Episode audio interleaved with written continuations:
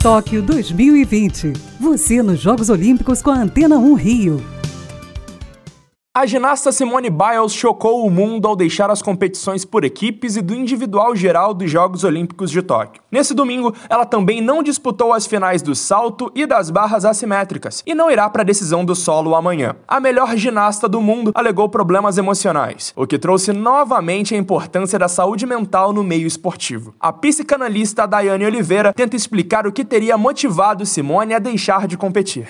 A gente pode pensar que essa decisão foi tomada a partir de um grande peso que ela carregava. Antigamente, nós tínhamos outros nomes de atletas americanos que eram super cotados. E nesses Jogos Olímpicos, ela carregou peso, peso de uma nação, na qual ela não poderia falhar. Então, essa desistência dela pelo próprio bem-estar está muito ligada à pressão exercida por ela, né? Pela ausência do poder cometer algum tipo de erro. Psicóloga dos Comitês Olímpico e Paralímpico Brasileiro, Maria Cristina Nunes reforça a importância da preparação emocional para grandes eventos, principalmente considerando a pandemia que ampliou o ciclo olímpico de 4 para 5 anos. E esse momento de preparação pode afetar muito o rendimento, por isso é importante saber administrar autocobranças e cobranças é orientar o atleta, a comissão técnica